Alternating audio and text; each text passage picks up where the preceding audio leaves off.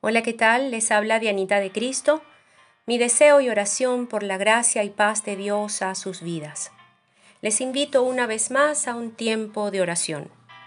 Vamos a leer en la segunda carta a los Corintios, capítulo 13, versículo 11, que dice así, Mantengan el gozo, crezcan hasta alcanzar la madurez, anímense unos a otros vivan en paz y armonía.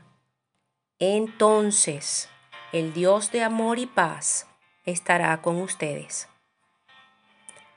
El gozo, la paz y el amor son cualidades de Dios y todos los cristianos deberíamos tenerlas.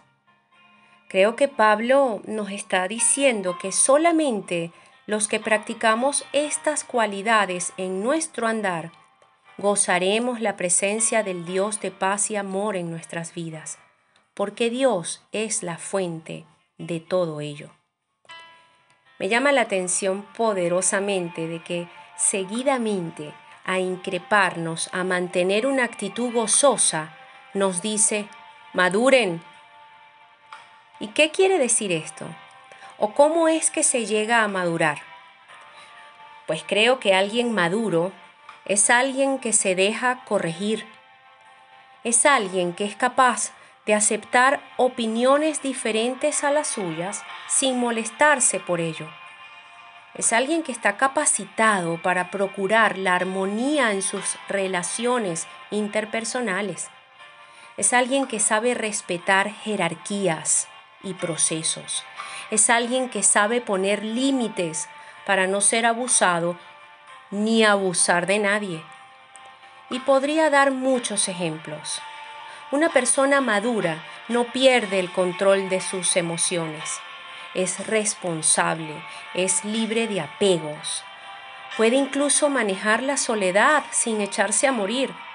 No guarda rencor, porque ¿qué sentido tiene vivir con el corazón piche?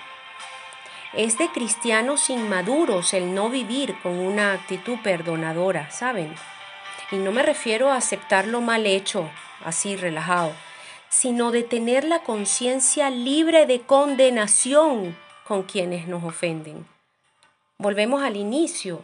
Maduramente corregimos sin dañar y nos dejamos maduramente corregir sin ofendernos. La pregunta es, todo esto lo ponemos en práctica. Créanme, difícilmente andaríamos tristes si todo esto lo ponemos en práctica. Por el contrario, estaríamos siempre gozosos, alegres, porque un hijo e hija de Dios que procura el amor y la paz es un hijo e hija de Dios con pleno gozo en su corazón, cualquiera que sea la circunstancia. Comprendamos, Dios acompaña y tiene comunión solamente con quienes evidencian estas cualidades, viviendo en paz y amor en sus relaciones interpersonales. Tal vez puede que sintamos perder el gozo, a pesar de procurar la paz, a pesar de amar. Sí, y esto ocurre por sufrir alguna pérdida, por sufrir alguna traición o persecución.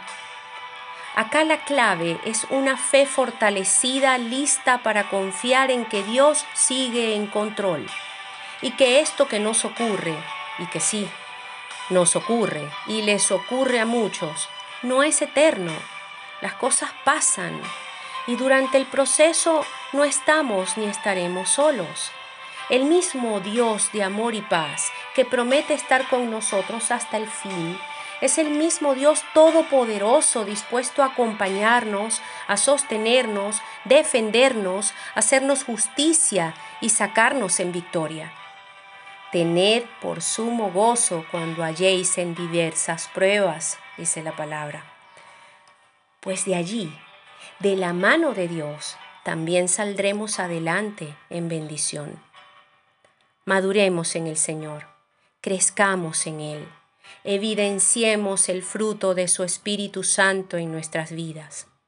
Gozo, amor y paz de Dios nuestro sean con todos nosotros. en todos nosotros y a través de nosotros. En el nombre de Jesús. Amén y amén.